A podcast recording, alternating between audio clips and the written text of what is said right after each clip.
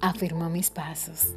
Yo no sabía dónde ir, no veía claro qué camino tomar, y él afirmó mis pasos, me ayudó a discernir bien lo que debía hacer y me mostró un camino que antes no había tomado en cuenta.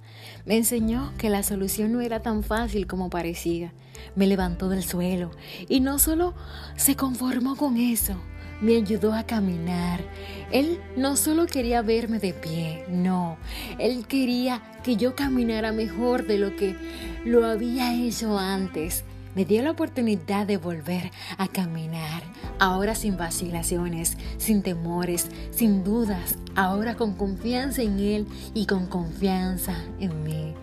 Hello, mi gente linda de Cavilar. Quien les habla es Margaret Frías. Feliz lunes. Dios lo puede hacer.